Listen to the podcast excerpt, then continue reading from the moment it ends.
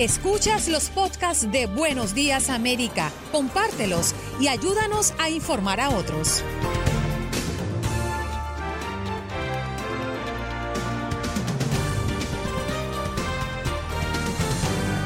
Este jueves en Buenos Días América le preguntamos a nuestros radioescuchas sobre las repercusiones que podría causar a nivel diplomático el cierre del consulado chino en Houston también para explicarnos la tensa relación que viven ambas naciones, el juez y exmilitar Alberto Milian estuvo con nosotros. La violencia ha aumentado considerablemente en Estados Unidos. ¿Será por la reducción del presupuesto a la policía como en Nueva York? Luis Fuste, el abogado y ex policía, nos explica este tema.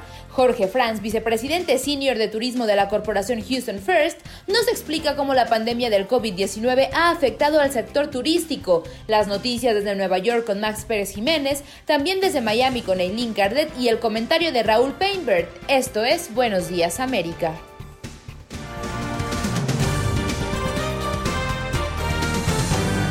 Jueves 23 de julio del año 2020. Esto es Buenos Días América de TUDN Radio de Univisión.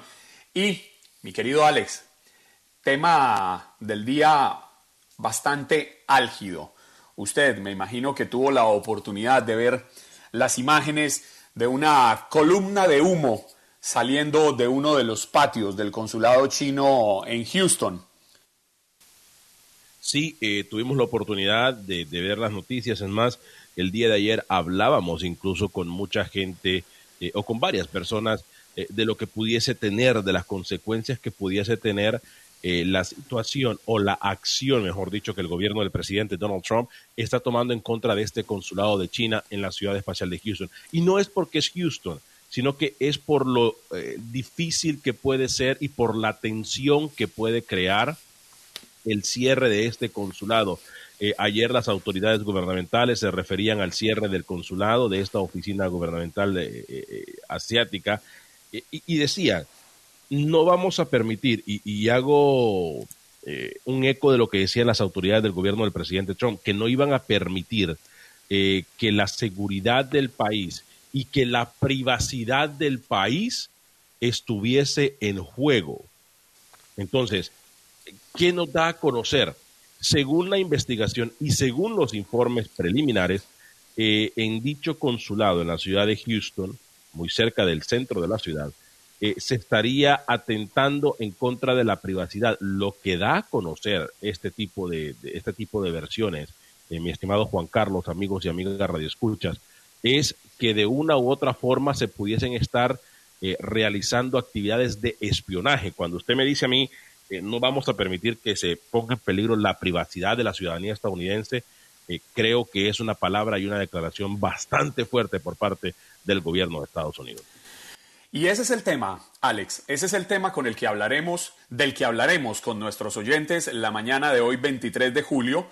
Eh, si ustedes eh, sienten que se está escalando la guerra eh, fría, la situación tensa que hay entre Estados Unidos y China.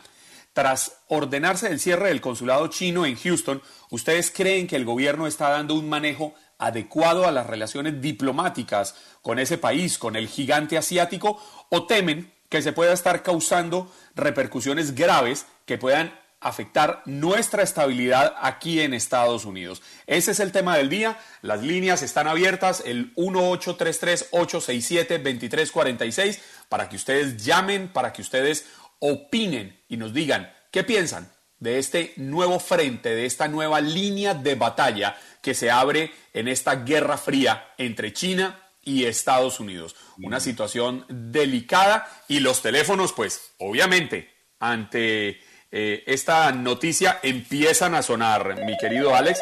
Y escuche, escuche, escuche. Tenemos a Pablo en la línea. Buenos días, América.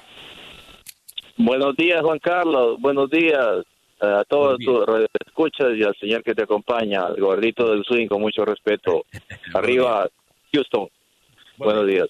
Eh, bueno, yo les voy a decir en pequeños detalles que van a parecer medio risibles y un poco increíbles, pero aquí en Illinois, en ciertas áreas, voy a buscar un ejemplo: llantas de bicicleta, porque ando bastante en bicicleta, y no encuentro esas llantas eh, personalmente voy a tener que buscarlas por eBay o por este. Y todo eso viene de la China. eh, una situación que a mí mm, definitivamente yo no estoy con el presidente, no me gustan muchas cosas, pero algo sí estoy de acuerdo, en cientos de cosas que no estoy de acuerdo con él, pero en una estoy de acuerdo, en que se ponga mucho cuidado en esta cuestión con el espionaje. En todos los lugares se cuecen habas y siempre algo se pudre en Dinamarca, es en mi país como un dicho, y siempre tienen que estar analizando porque yo prefiero vivir en libertad como en este país, América, por eso me movilicé acá, antes de vivir en esclavitud y sometido como un esclavo y sin tener de decisión de voz y de voto.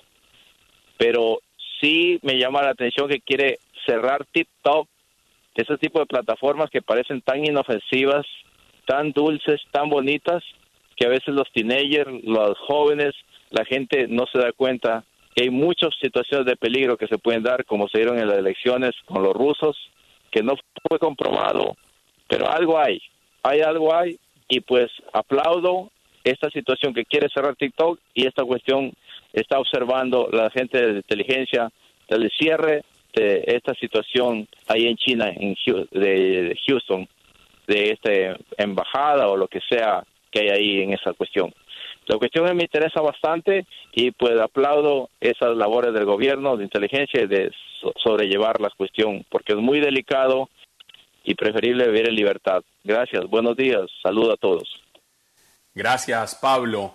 Interesante opinión. Óigame, Alex, y es que eh, esta situación se, se desata porque, según el gobierno del presidente Donald Trump, según el gobierno estadounidense, el gobierno chino estaría a través de hackers tratando de obtener ilegalmente, es lo que ellos aducen, lo que ellos explican, tratando de obtener los avances que se están adelantando o se están realizando en Estados Unidos sobre la vacuna del coronavirus. Un tema del que hemos venido hablando desde la semana pasada, eh, los avances que hay alrededor de la vacuna, pues esto habría desatado como, como lo estamos explicando, este nuevo frente de batalla, esta nueva línea de, disputa en una guerra fría que ha sido bastante tensa, porque hemos tenido eh, diferencias entre Estados Unidos y China en materia diplomática, eh, ha habido diferencias económicas, ha habido diferencias sociales, diferencias políticas, y ahora tenemos estas serias acusaciones de espionaje.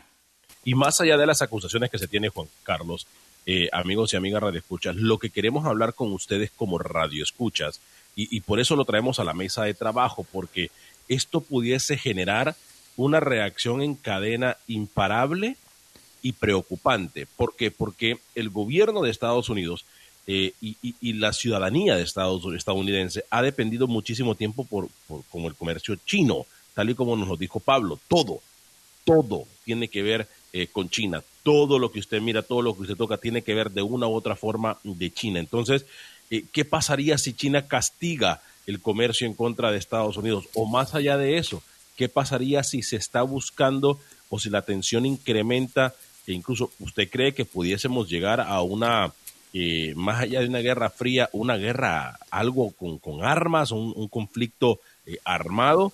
¿Está el gobierno estadounidense en la posición en la actualidad para ir a luchar eh, frente a un campo de batalla con China. Eh, o sea, las repercusiones que puede tener una acción tan pequeña o tan grande como la, queramos, la queramos ver nosotros, el cierre del consulado, simple y sencillamente pudiese impactar nuestras vidas, a los que vivimos en Estados Unidos, de una forma eh, inmedible. Ojalá no tengamos que llegar a situaciones extremas. Tenemos en la línea que también marcó el 1833-867-2346 a Faustino. Buenos días, América. Buenos días, ¿cómo están ustedes? Bien, Faustino, encantado de saludarlo. Eh, igualmente me da gusto escucharlo, los escucho todos los días, el programa se oye muy interesante y los felicito de verdad porque pues todo lo que están trabajando, se oye muy, muy bien. A referente a lo que están diciendo del, de lo que está pasando ahorita con Donald Trump, casi yo no estaba escuchando esas noticias, no había visto nada, pero pues hay cosas que, que yo pienso que el presidente debe de pensar de lo que ah, dice, porque muchas veces dice unas palabras que, que no parece que fuera el presidente y no ah, y cuando debe de actuar actúa de verdad no no no no a hablar y, y, después quedar diciendo lo contrario. Yo pienso que, que como el presidente de Estados Unidos le está quedando muy grande la, lo, lo de presidente. Y, hay cosas que, que él debe tener control pero también debe de pensar lo que está hablando. Eh, no porque a veces dicen las cosas como que si no fuera presidente de Estados Unidos de verdad a veces me quedo yo pensando digo este es el presidente que tenemos eh, me, me, me quedo pensando, digo, oh my God, se me figura como, como hablaba Chávez de Venezuela y digo yo, el vocabulario, la forma de tratar a la gente eh, es, es un representante de una nación tan grande como Estados Unidos. Faustino, lamentablemente se nos acabó el tiempo, tenemos que irnos a un corte de comerciales. Esto es Buenos Días América, nosotros regresamos aquí en minutos, no se muevan. 7 y 5 minutos de la mañana, esto es Buenos Días América. Y como lo anunció Alex Vanegas al comenzar esta hora, ya está con nosotros Andrea Martínez, quien desde el país azteca nos trae lo que es tendencia. Y entiendo, Andrea, usted dígame si estoy hablando mentiras, por favor, que usted nos va a hablar de una película protagonizada por dos grandes. Así es, dos grandes que desde hace 27 años no trabajan juntos. Seguramente ustedes han escuchado de la película El Informe Pelícano. ¿El Informe Película? Yo no. Por supuesto que sí. El Informe Pelícano es una película basada en un libro, si no estoy mal, si no me falla la memoria, de John Grisham, este autor de bestsellers. Es una película de 1993 y, es interesante porque es sobre un, un, asesino. Exactamente. es muy buena.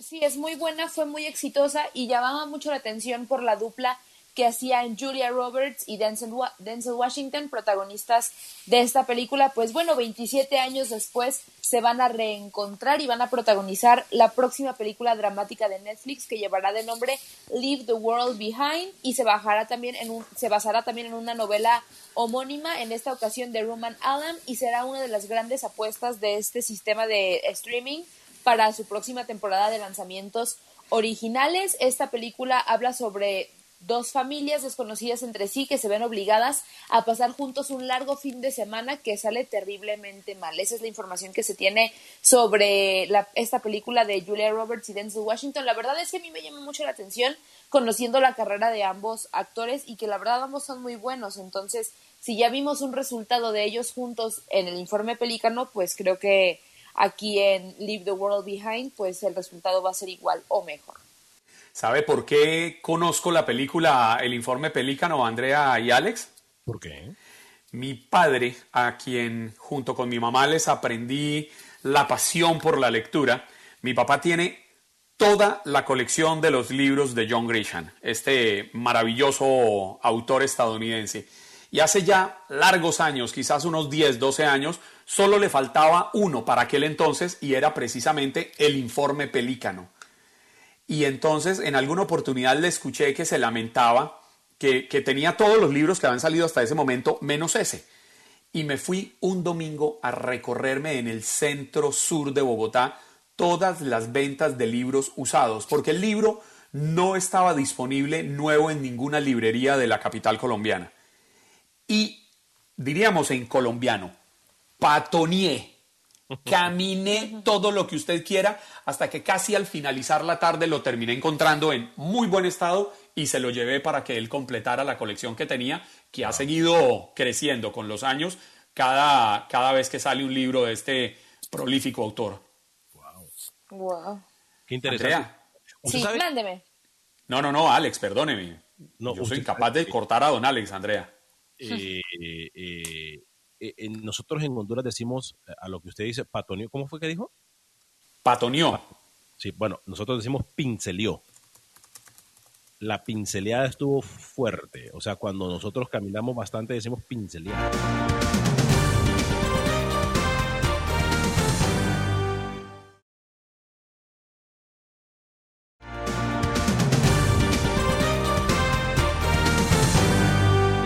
Encuentra con nosotros, el que yo quise levantar tempranísimo, pero que estoy seguro que ya estaba al pie del cañón con las noticias.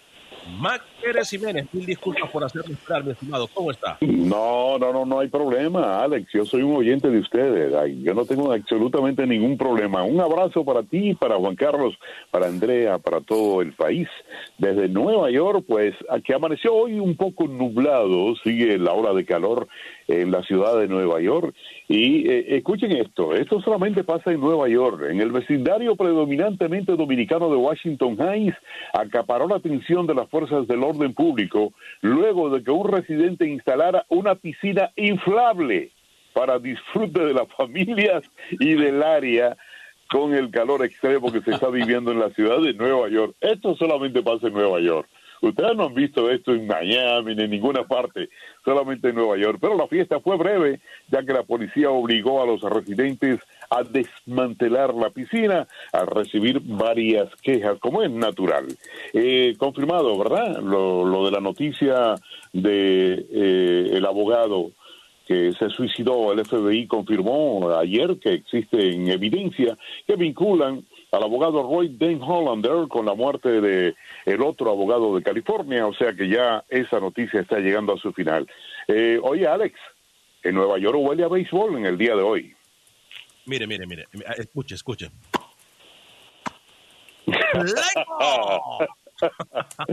sí, hoy los Yankees de Nueva York inauguran en Washington contra los Nacionales en el comienzo de esta temporada que finalmente va a comenzar con 60 partidos. Eh, y hay mucho entusiasmo eh, en la ciudad de Nueva York, como una ciudad beisbolística. Hoy comienzan los Yankees y mañana comienzan los Mets de Nueva York. Así que... Los, Braves, ¿no? los Mets van contra los Braves, ¿no? sí, los, Mets estarán recibiendo a los Bravos y los Yankees estarán visitando a los Nacionales. Eh, eh, oye, Juan Carlos, ¿te acuerdas que estábamos comentando a comienzo de semana la pugna que había donde estaba envuelto el alcalde, el gobernador, el jefe de la policía de la ciudad de Nueva York? Y, claro, claro que sí. sí Sí, en cuanto a la propuesta de, del presidente Trump de enviar eh, guardias eh, policías federales. Sí, señor.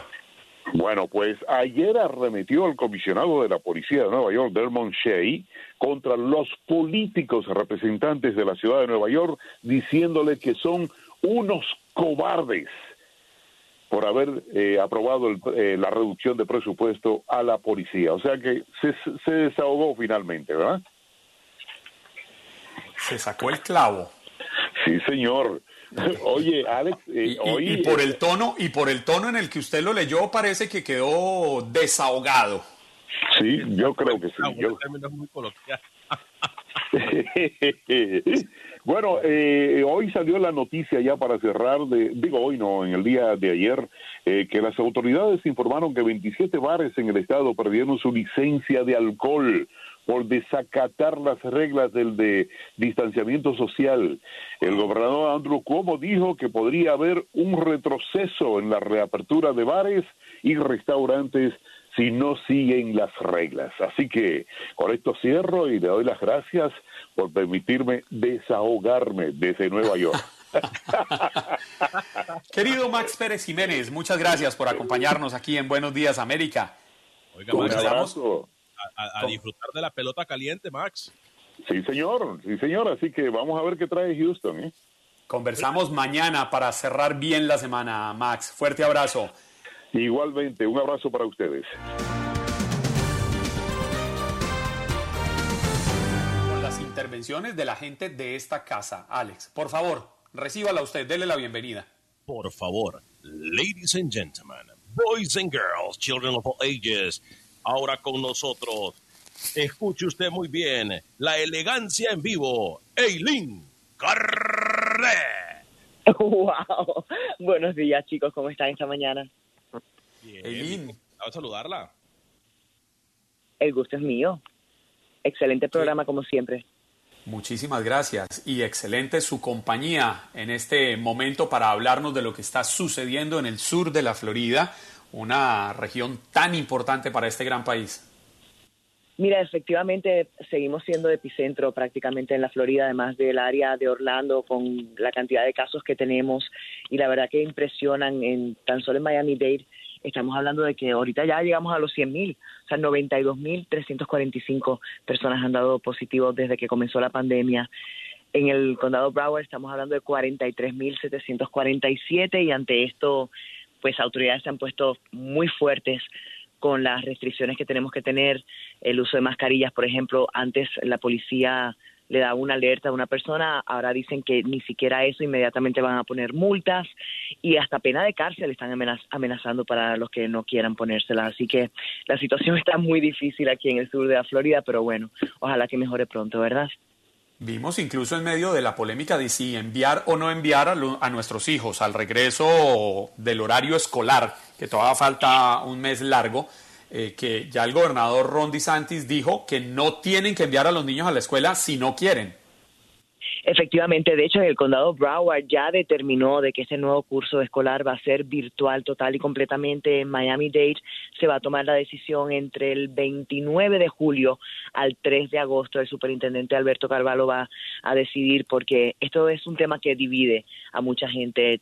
Prácticamente la mitad de los padres dicen no, necesitamos que los niños regresen a la escuela, necesitamos ir a trabajar, ellos no aprenden igual desde casa y la otra mitad dice no, yo prefiero la salud de mis hijos y que no se contagien o traigan la enfermedad para, para la casa. Así que el país está, creo que, dividido con todo esto, ¿no? Eileen, como siempre, muy, muy amable por acompañarnos aquí en Buenos Días América. Usted sabe que este es su programa y que nosotros estamos aquí para escucharle su actualización de noticias. Nos, nos vemos mañana, ¿no? Seguimos aquí en la radio. Claro que sí, claro que sí, mañana. Un fuerte abrazo. ¿eh? Un abrazo para todos, la bien.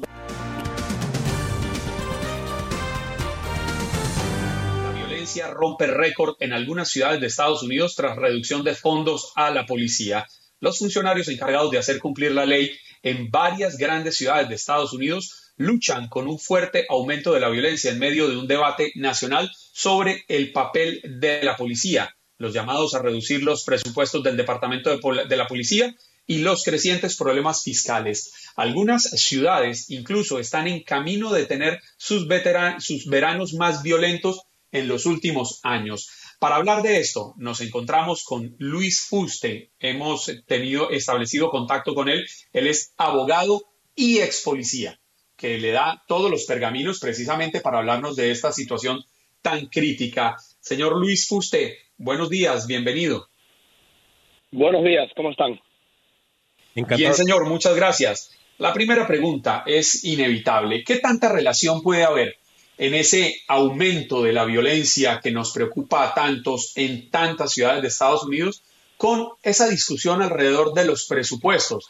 Tenemos el ejemplo de Nueva York, donde se redujo una fuerte suma de dinero y donde los delitos han ido en aumento.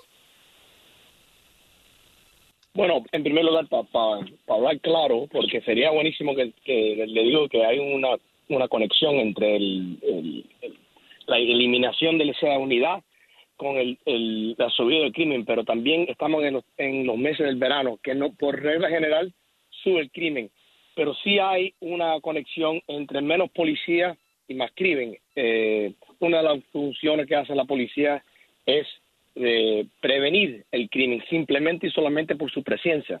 Y se corre la palabra, la policía está en cierta área, eh, los jefes de la policía siempre usan esa táctica, en, el sentido si hay una, una área en sus uh, respetos barrios, donde está mucho crimen, ponen mucha policía. Sí hay arrestos, pero no solamente hay arrestos, sino se corre la palabra que la policía está en una área y por regla general se reduce el crimen. Y nosotros estamos de acuerdo en, aumentar los fondos para diferentes programas para ayudar a la ciudadanía, pero eliminar fondos a la policía, pensamos que eso no es una idea muy buena. ¿Qué, tan prudente y sensato, eh, eh, Luis, eh, qué tan prudente y sensato es reducir el número de policías? ¿Es seguro para la ciudadanía? No, mira, y, en realidad, por supuesto, hay mucho más gente en una ciudad, en un estado, en el país que policías. Hay 300, 300 millones de gente en los Estados Unidos y solamente hay 800 mil policías. Entonces, por la matemática, uno sabe que hay, por supuesto, mucho más gente que, policías. Ahora, llévalo eso a un nivel local. En, en Miami-Dade County hay un promedio de 2 millones de gente y en total policías le diría que hay unos 10 mil policías. Entonces, reducir, seguir reduciendo policías no es una cosa que es aconsejable o prudente. Eh, manejar eh, los departamentos un poquito mejor, más entrenamiento, quizás más programas sociales para ayudar a cierta gente. Mira, hay muchos casos que honestamente el policía ni debe estar involucrado en el sentido de, lo que es la gente de eh, mental illness, eh, con gente con capacidad eh, mental o falta de capacidad mental. Eso es un problema que es muy difícil como un policía manejar esa escena en, en una, una manera favorable. El policía está entrenado a parar a la gente, a ayudar a la gente, pero llega un punto que esa gente hace falta un tratamiento y muchos no tienen ni los recursos ni los lugares para ir. Luis, sabe que a mí me llama la atención que muchos de estos episodios violentos se desencadenaron eh, a, raíz de la muerte de George Floyd en Minneapolis. Y de aquí, de ahí para acá, vino una escalada violenta, eh, un aumento en los delitos. Pero también me pregunto, ¿qué tanto puede influir el tema de la pandemia? El que tanta gente se esté quedando sin trabajo, sin sus ingresos, para que los delitos estén aumentando. Lamentablemente es una realidad. La gente tiene que comer, tiene que buscar cómo sacar adelante a sus familias y pareciera que les queda solo la opción del delito. Es una realidad que no podemos tapar con un dedo. ¿Eso puede estar influyendo? Honestamente, no sé si eh, estar en una pandemia como estamos aquí es igual como suponer en un huracán o un, una cosa grande así que, la, gente no tiene para, para comer. Pero sí le diré, yo también hago mucho trabajo con los niños que están en las cortes, trabajo con muchos psicólogos aquí en Miami y la gran parte de los psicólogos me dicen que las, los casos del, estrés, cómo le afectan a la gente, cómo se adaptan o no se adaptan a esto, eh, le está causando mucho problema a ellos. ¿Qué significa eso? Que el estado mental de mucha gente está en un nivel que, que normalmente no está. Me ponte a pensar, no solamente estamos en la pandemia, pero no sabemos cuándo se va a acabar. Hay cura, no hay cura. Eh, cerraron la casa. La gente con niños que no tienen los recursos a, perdón, no para llevarlo, pero para estar en la casa en lo que están estudiando online o, eh, a través de, de, la computadora. Son muchos factores que están influenciando el temperamento de la gente y eso los policías iguales como los ciudadanos todos estamos en una comunidad y la comunidad se llama los Estados Unidos. Lo que afecta a una parte de la comunidad afecta a toda la comunidad. Estoy de acuerdo con, con, el sentido que esto sí está causando, por supuesto, un, una causa, un efecto de, de lo que estamos viendo. Si usted apenas nos escucha, amigo y amiga Radio Escucha, estamos con Luis Fuste, abogado y ex policía, hablando de temas de seguridad eh, del país. Ahora bien, Luis, eh, hablamos siempre de la ciudadanía, que obviamente es lo más importante en un país, pero ¿qué pasa con aquellos policías que de héroes pasaron ahora? Todo parece indicar de que en muchos lados los ven incluso como, como villanos, que me parece algo muy irónico e irresponsable y también injusto para la policía. ¿Qué pasa con ellos? Tú estuviste al otro lado también y sabes que existe lo que se le llama eh, eh, post-trauma por, por situaciones relevantes o, drásticas que viven las personas, los seres humanos. ¿Crees tú que esta es la situación que están eh, pasando actualmente los policías? Algunos incluso se hacen los enfermos para no ir a trabajar o, o llaman enfermos, no se hacen, llaman enfermos para no ir a trabajar debido al, al, a este post-trauma que tienen. Sí, mira, eso es un punto que es muy interesante. Eh, yo tengo la frase que digo que los policías fueron de héroe a cero. En inglés dice hero to zero. Y desafortunadamente, eh, yo siempre he dicho, si el racismo es llegar a una determinación basado solamente en, la, en el color de la piel de una persona, entonces, ¿cuál es la palabra que se usa para llegar a una conclusión simplemente y solamente por la profesión que uno eh, escoge? No todos los policías son iguales. Y, y, hay un, los casos de trauma a los policías, es real, es documentado. Muchos de los departamentos de policía no lo están reconociendo porque es, una cosa que va a requerir muchos uh, recursos, igualito como la gente en el militar. La diferencia es que el policía tiene ese stress, el, el, post-traumatic, lo tiene a partir de 20 años. Eh, no ocurre tan tan rápido como, le, como diría le ocurre a una persona en una guerra, pero sí le ocurre y eso afecta mucho eh, el estado de, salud. Por regla general, el policía al retirarse tiene 10 años de vida, es la regla general, y los médicos han comprobado que es la cantidad de estrés que tuvieron que combatir durante su carrera, que es una cosa que lo que constantemente bien. Eh, ponte a pensar, un policía, por regla general, va a una llamada, decimos nosotros, una llamada a una casa, a una fiesta o algo, simplemente y solamente para dar mala noticia. No estamos ahí para disfrutar de la fiesta, baja la música, una persona está borracha, hay una fajazón, siempre está involucrado en lo negativo y cambia la perspectiva, la mente de, de los oficiales. Eso es comprobado. Luis, muchísimas gracias por atender el llamado de Buenos Días América, por compartirnos su experiencia y sus conocimientos. Tenga buen día. Gracias. Tenga buen día, obviamente. Muchas gracias.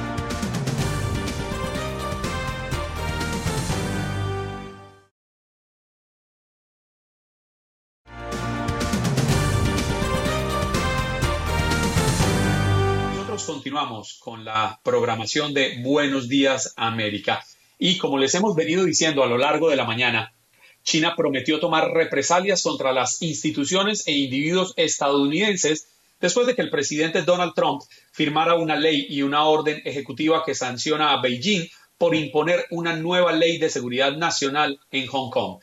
Trump firmó la ley de autonomía de Hong Kong que aprueba sanciones a los funcionarios y bancos chinos, así como una orden ejecutiva que pone fin al trato comercial preferencial de Hong Kong. Pero también ordenó el cierre del consulado en Houston. Para hablar de este tema, delicado por cierto, nos encontramos en la línea telefónica con Alberto Milian, juez y experto militar, que ya casi es de la casa. Cuando tenemos estos temas sensibles, él nos, nos acompaña con sus análisis muy acertados. Alberto, buenos días, América.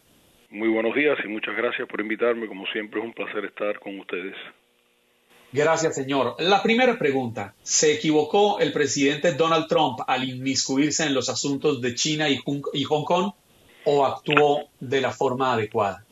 No, yo creo que es correcto. Nosotros tenemos intereses en esa parte del mundo de la seguridad. También tenemos que garantizar lo que se eh, acordó cuando a Hong Kong se le dio eh, su independencia, que era una colonia de Inglaterra. Se estableció que iban a tener eh, cierta independencia de manejar sus asuntos internos esta ley que aprobó China comunista le da el derecho a, ellos eh, extraditar a cualquiera de Hong Kong y llevarlo a juicio por eh, crímenes contra el Estado, crímenes de seguridad. Es decir, eh, la justicia prácticamente no existe en China, todos sabemos eso. internacionalmente es considerado uno de los países más arbitrarios, una dictadura, a pesar de que tienen una forma de capitalismo apoyada por el gobierno estatal, pero creo que tenemos el, no solamente el derecho, pero la obligación de proteger los derechos humanos en cualquier parte del mundo y especialmente en lugares que tenemos intereses de seguridad nacional, intereses económicos y tenemos que asegurar que se mantenga una estabilidad en esa parte del mundo. Eh, honorable juez, eh, muy buenos días, gracias por acompañarnos. Eh, ¿Cree usted de que muchos dicen de que la acción del presidente Donald Trump tiene mucho que ver más con lo que ha pasado con la pandemia que con la situación de Hong Kong? ¿Cree usted que esto es correcto o qué cree usted? No, yo creo que lo de la pandemia es un episodio, pero hay que reconocer que eh, han habido desde más de 10 años eh, ciertos problemas en las relaciones nuestras con, China comunista. Eh, los problemas no han surgido simplemente bajo la presidencia del presidente Trump. Quizás él se ha equivocado en algunos momentos de manejar eh, pero hay que recordar lo siguiente, desde que el presidente Nixon fue a China y creó la gran apertura diplomática y económica, hemos tenido suficientes buenas relaciones, pero durante la presidencia del presidente Obama, nosotros empezamos a considerar el reto de seguridad eh, que estaba representando China, no solamente en el campo militar, eh, también en el campo de la agresividad del espionaje eh, económico y militar que existe. Hace poco el director del Buró Federal de Investigaciones, que es la agencia principal de contrainteligencia y contraespionaje, dijo que desde el punto de vista de él como director del Buró, eh, eh, China representa la amenaza más grande de espionaje. Y estuvo comentando que diariamente ellos eh, abren un expediente nuevo para una investigación sobre espionaje. China tiene una aspiración de, de utilizar como una aspiradora enorme de robar información de los Estados Unidos. Puede ser información médica, como han sido acusados de robar información sobre la vacuna eh, contra el COVID-19, puede ser eh, robar eh, tecnología de militar o tecnología simplemente de los negocios. Así que representa un reto enorme. Desde el punto de vista militar, está expandiendo su influencia no solamente en la región de Asia, pero en el mundo entero. China se ha involucrado en proyectos, por ejemplo, en, Chile, en, África. Es decir, es un, reto a la influencia de los Estados Unidos. Eh, y a pesar de todos los defectos que tiene ese país, está eh, logrando eh, grandes pasos. Lo que se le presenta al presidente Trump, no solamente todos estos retos de espionaje, de seguridad militar, pero también el problema de la guerra, del intercambio económico, que el presidente, en eso yo sí creo que se ha equivocado de la manera que lo fue manejando.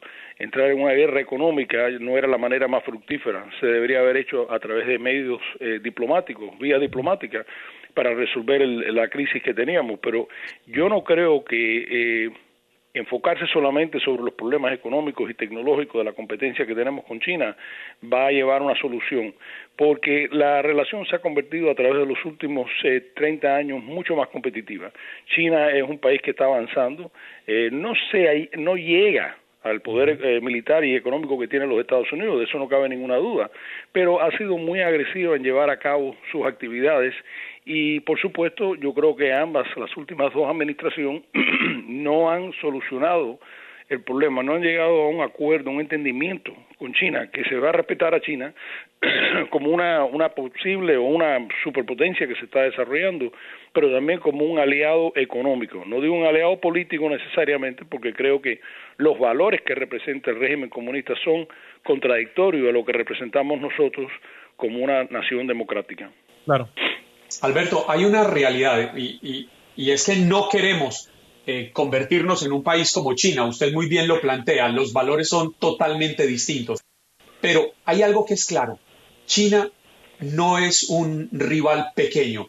China es actualmente, si no me falla la memoria, el tercer poseedor de la deuda externa eh, de los Estados Unidos, de los bonos de Estados Unidos. No nos pone en una posición un poco débil al momento de mostrarle los dientes a China?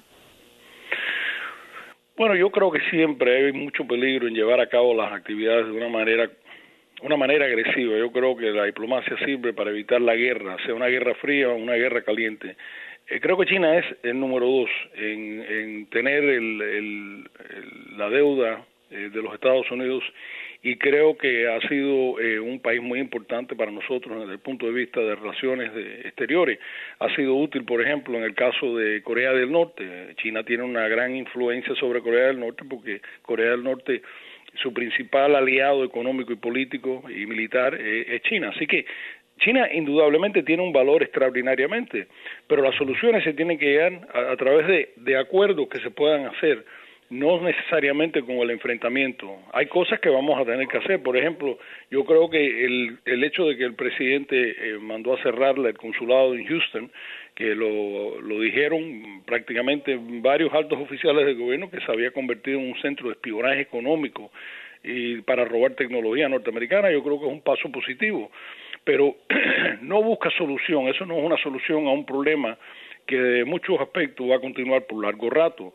Eh, los Estados Unidos va a continuar dominando el sistema internacional desde el punto de vista económico y militar, pero China está eh, moviéndose muy rápido hacia el futuro y los Estados Unidos en algunos casos tiene que reconocer que es preferible mantener una alianza política y económica que no llevar a cabo otra guerra fría que va a ser contraproducente para ambos lados. Eh, honorable, para en muy poco tiempo que tenemos, eh, me gustaría preguntarle si brevemente me lo puede contestar, se lo vamos a agradecer. China dice que tomará represalias y que va a contestar y que tomará eh, acciones. ¿A qué deberíamos temer eh, y podría ser esto peligroso o no? Sí, siempre es peligroso. Si se va aumentando el tipo de, de, golpe y contragolpe, yo creo que siempre es peligroso y es contraproducente. Yo creo que yo le abogaría al presidente de llevar a cabo una diplomacia de alto nivel eh, a los más altos niveles y tratar de buscar soluciones a estos problemas.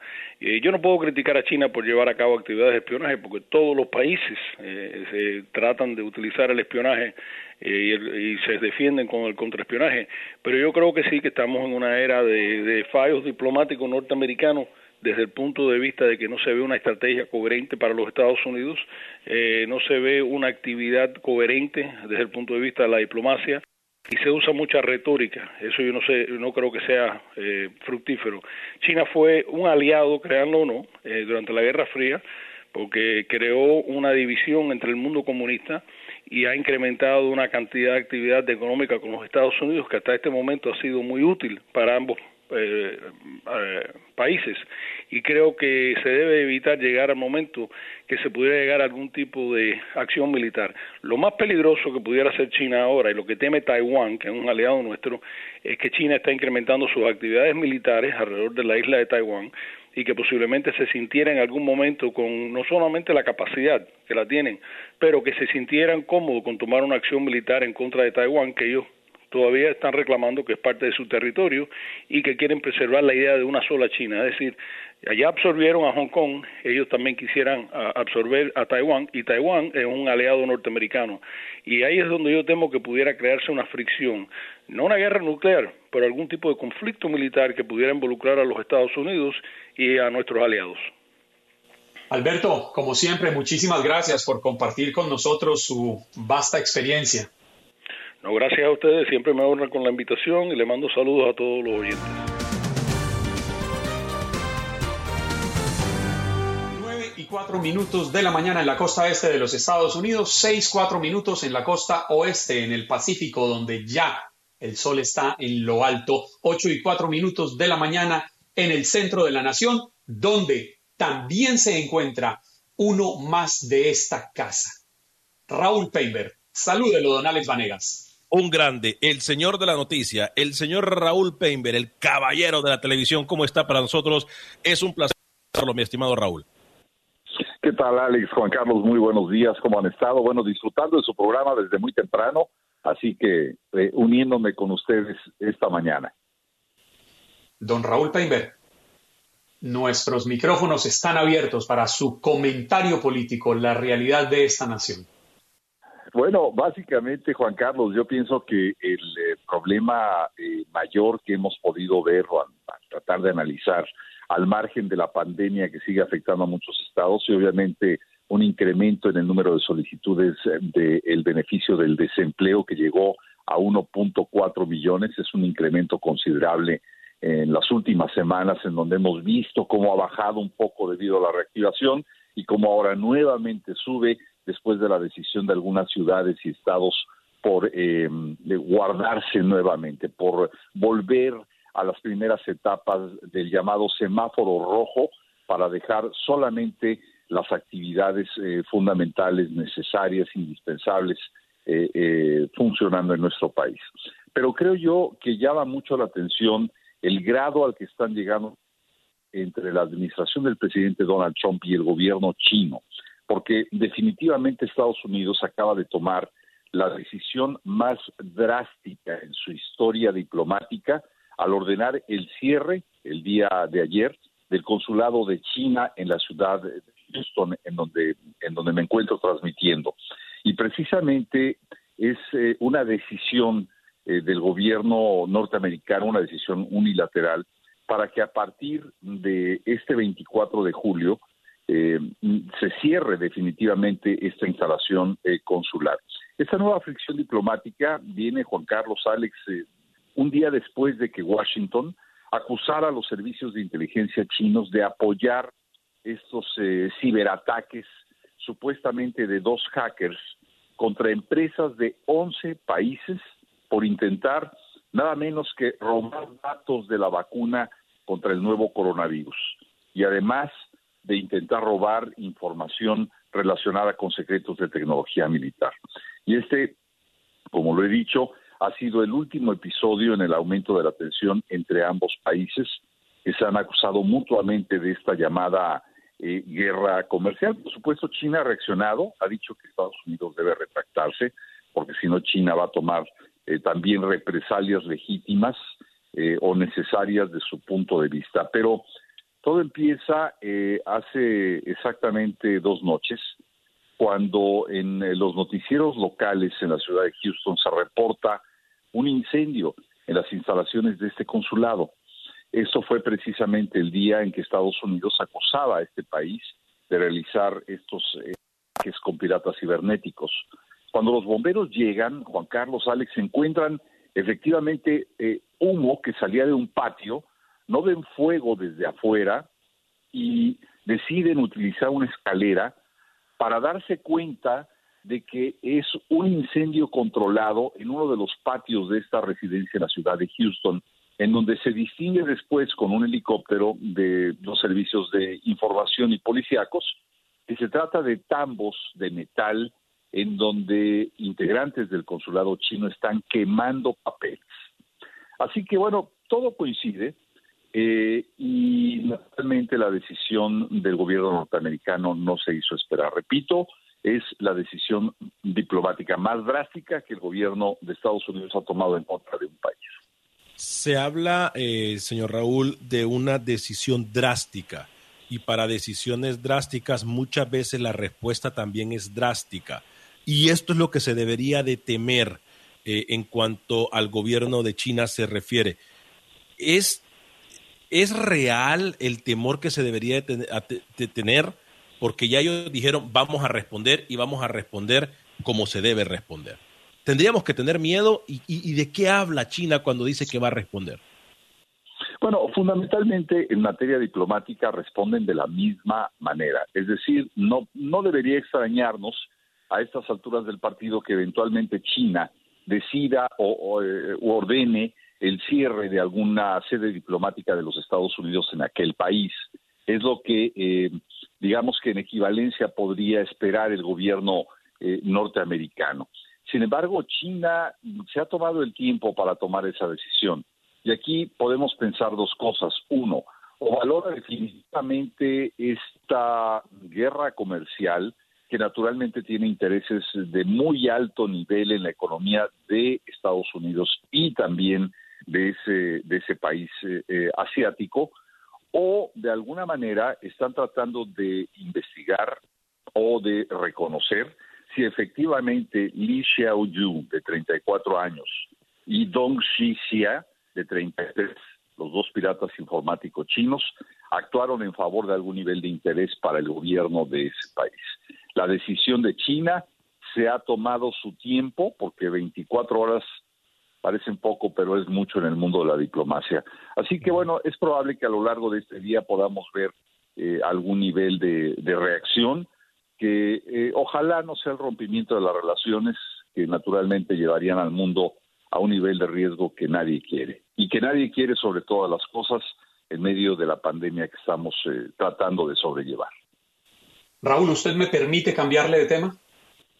Claro que sí, por supuesto. Hablábamos ayer aquí con Alex Vanegas en Buenos Días América de cómo el presidente Donald Trump firmó una orden ejecutiva para excluir a los inmigrantes indocumentados en el censo del 2020, pero esta orden se firma justo unos días después de que él hubiera anunciado que desde su gobierno iba a buscar la forma de eh, organizar el estatus de los Dreamers. Y yo me pregunto, ¿no está cayendo el gobierno federal, el, presidente de los Estados Unidos, Donald Trump, en contradicciones, diciendo una cosa de los Dreamers, pero otra cosa de los indocumentados, eh, metiéndolos en el, mismo, en el mismo paquete, en un momento en el que hay una carrera presidencial me queda a mí como el mensaje de, que realmente le preocuparían las encuestas y pareciera estar gobernando en este momento a tres meses larguitos, gobernando con las encuestas, con lo que dicen. Sí, sí, en muchos sentidos, Juan Carlos. Eh, yo lo que veo es una, como tú lo señalas, una inconsistencia eh, que resulta más que evidente porque un día exalta eh, naturalmente los productos de Goya en un intento por acercarse a la comunidad latina que consume naturalmente ese tipo de productos.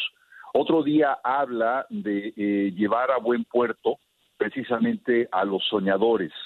Eh, pero otro día se toma la fotografía frente al fronterizo, otro día hace las declaraciones que ya todos conocemos en contra de la inmigración a la que trata de criminalizar y bueno, precisamente el día de ayer decide o anuncia esta eh, firma de un memorándum ejecutivo que elimina la participación de los indocumentados de este país. ¿Cómo puede ser un país debidamente contado o contado con precisión cuando un sector muy importante del desarrollo económico y de las aportaciones culturales a este país queda excluido totalmente de un censo? Eso realmente pienso yo que eh, eh, puede no solamente ser criticado por los sectores afectados, en este caso el de la inmigración indocumentada en este país, sino también por eh, grupos importantes, economistas, analistas financieros, que ven en esta medida un conteo que simplemente va a ser eh, parcial, no puede ser completo, porque para realizar un censo hay que tomar en cuenta absolutamente a todos, indocumentados, documentados, sin importar el sexo, sin importar sus preferencias religiosas, sin importar su origen étnico. Eso es en esencia lo que debe mostrarle a un gobierno la realización de un proceso de censo. Pero en este caso se está olvidando de las aportaciones eh, que está haciendo este sector a la economía nacional y en muchos sentidos también eh, como un pretexto político mm, para tal vez dejar fuera a muchos eh, políticos opositores que ven precisamente en estas corrientes eh, migratorias un apoyo importante. ¿Por qué? Porque muchos inmigrantes indocumentados tienen familiares o están cercanamente relacionados con poblaciones migrantes documentadas. Y esto, de alguna manera, pienso yo que va a causar un efecto negativo en la campaña del presidente Trump de aquí al próximo mes de noviembre. Recibió al presidente López Obrador eh, el presidente López Obrador exaltó la labor de estos mexicanos. Lo hizo en la Casa Blanca y lo hizo de frente al presidente de los Estados Unidos. Y hoy en día las respuestas, repito, no son consistentes desde mi punto de vista. Algo está fallando en la política de comunicación y en las estrategias políticas de un presidente que un día se pone la máscara y al otro día critica el uso de la misma. Raúl, muchísimas gracias, como cada mañana, por estar aquí con nosotros. Nos vemos la próxima Carlos, al contrario. Claro que sí, nos veremos la próxima semana. Alex, un fuerte abrazo y saludos para toda la audiencia.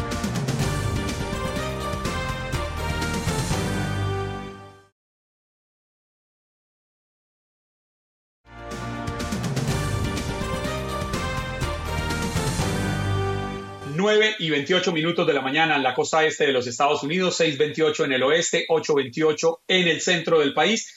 Nos vamos con nuestro siguiente invitado porque la pandemia del COVID-19 representa una amenaza para la vida cotidiana de las personas en todo el mundo. Los viajeros se ven particularmente afectados, al igual que las personas que trabajan en el turismo. Para explicarnos qué tanto ha sido afectada la industria del turismo, tenemos con nosotros a Jorge Franz, vicepresidente senior de turismo de la corporación Houston First. Jorge, buenos días, América. Buenos días, muchas gracias por la oportunidad. ¿Cómo están? Bien, gracias, señor. Gracias a usted por acompañarnos. Houston es una de las ciudades que más está golpeando el virus en estos momentos. ¿Cómo ha disminuido el turismo? ¿Cómo se ha visto golpeado su sector por esta pandemia? Bueno, la verdad es que sí nos ha impactado mucho. nosotros no, no hemos escapado del, impacto de la pandemia y, por el momento lo que, lo que sí sabemos ya, que ya estamos casi cuatro o cinco meses en esto, es que nuestra eh, primaria fuente de ingresos del impuesto de ocupación de hotel uh, este año uh, vemos que va a bajar por más de 44%. Así que eso es un impacto enorme. Y, claro, la industria de turismo en Houston es la segunda más grande fuera de la industria petrolera, para que tengas una idea.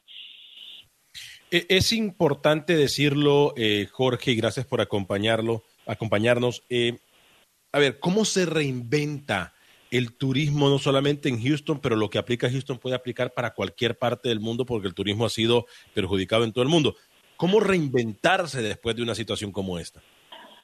Bueno, la, verdad es que primero eh, necesitamos asegurar que, el consumidor pueda venir a un lugar que se sienta seguro, ¿no? Entonces, estamos trabajando muchísimo y hemos lanzado una campaña que se llama Houston Clean, que está basada en, básicamente decir que, cualquier lugar que vaya uno como un turista esté seguro que vamos a tener eh, cámaras termales para chequeos de temperatura, estaciones de desinfectante, eh, mantenimiento y limpieza, entonces todo lo que todos queremos saber para, para estar seguro y eso ya hemos empezado un, un partnership con, con, los hoteles de Houston, con, con, también con las atracciones de Houston. El Centro Espacial de Houston, por ejemplo, es nuestra atracción más importante. Llegan más de un millón de visitantes al año para ver los cohetes que se usaban para ir a la Luna y todo el tema, pero claro, la gente eh, es un lugar donde llega mucha gente y quieren saber que, van a estar seguros y que sus familias van a estar bien. Entonces hemos empezado a hacer esa promoción. También estamos haciendo promoción más regional local, ¿no? Entonces, eh, empujando que mucha gente no quiere viajar o no puede viajar, entonces que se re, eh, que empiecen a ver la ciudad de Houston, nuestra, nuestro, nuestros amigos que viven cerca uh, y que vengan a ver todo lo que tiene que ofrecer la ciudad, porque necesitamos apoyar la industria al fin del día. Jorge, y es que es un hecho palpable en el ambiente que el turismo ha sido uno de los grandes perdedores en esta pandemia a raíz del confinamiento. Sí perdieron las aerolíneas, las empresas navieras eh, que lideran los cruceros en el mundo, los hoteles, los restaurantes, no importa si, si sean grandes o chicos. ¿Cuánto tiempo cree usted que puede faltar para que volvamos a esos espacios de recreación, a esos momentos de compartir entre familia y amigos cuando vamos de vacaciones y disfrutamos conocer y descubrir nuevos rincones de este planeta? Mira, es una muy buena pregunta y la verdad es que has dicho algo muy importante, que las vacaciones son esencial para todos nosotros. Ahora, como hemos visto, todos estamos un poco desesperados para salirlos de la casa, lo que estamos en casa. Los otros necesitamos el, el, tomar el break, ¿no? Entonces, para que tengas una idea, la Asociación de Viajes de los Estados Unidos, de US Travel Association, reportó que los gastos relacionados con los viajes van a bajar por 45% ah, antes del fin de año. Entonces, eso es, eso es enorme para, para la, industria y, y, lo que están diciendo es que en términos de viajes, a términos internacionales, que digamos a, nuestras familias que vienen a visitar de Latinoamérica aquí a los Estados Unidos, que eso puede tomar hasta cinco años a volver al, nivel que estaba en 2019. Entonces, yo creo que lo que va a pasar es que vamos, no vamos, vamos a viajar, vamos a manejar a destinos Ah, por ejemplo, aquí en Texas, tal vez ir a las playas o lo que se ve muchísimo es que la gente va a querer ir a lugares abiertos, a parques, a los parques nacionales, a los parques estatales y, y a lugares, como digo, seguro, en que, en que se sientan que el social distancing es de verdad, ¿no? Si uno, yo he dicho a mis amigos en los hoteles y en las atracciones que no pueden hacer esto a medias, ¿no? Porque si yo llego y me siento, no me siento seguro, no solamente no voy a volver, le voy a decir a mis amigos que no vuelvan y lo voy a poner en social media. Así que es importante que si las ciudades empiecen a hacer esto de verdad, ¿no? Y, y, y como te digo, yo, yo, yo creo que eh, la gente va a viajar pronto a lugares cercanos, a lugares más lejanos va a tomar tiempo. Bien, muchísimas gracias por su información, Jorge. Eh, la verdad, para nosotros ha sido un placer eh, poder contar eh, con, con, este tipo de información importantísima. Por cierto, repito, ponemos Houston como ejemplo por, por, ser una ciudad donde se encuentra el centro espacial, una ciudad turística, etcétera. Pero repetimos, el reinventarse creo que va acorde a todas partes del mundo porque la industria del turismo ha eh, sido perjudicada en todo el mundo. Muchas gracias, Jorge Franz, vicepresidente senior del turismo de la corporación Houston First. Eh, gracias por estar con nosotros. ¿eh? No, a ustedes. Y si necesitan información sobre Houston, por favor, vayan a holahouston.com. Gracias.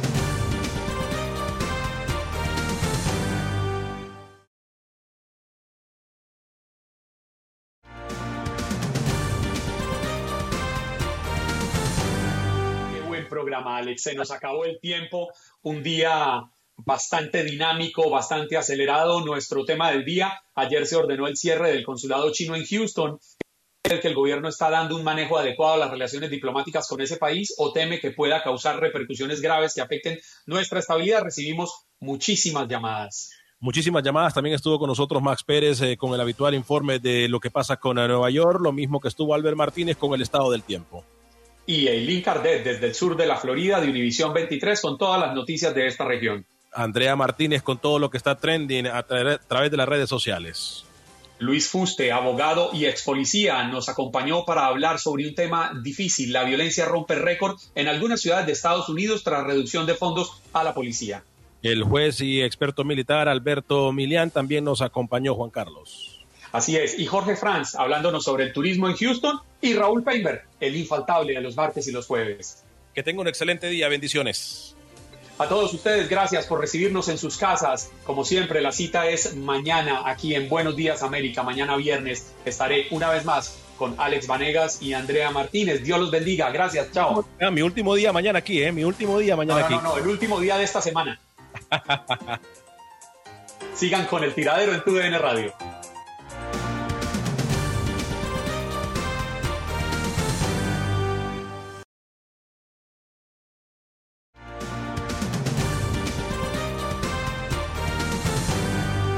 Espero que hayas disfrutado de nuestro podcast y recuerda que puedes seguirnos en las redes sociales en Buenos Días AM. Esa es nuestra página en Facebook.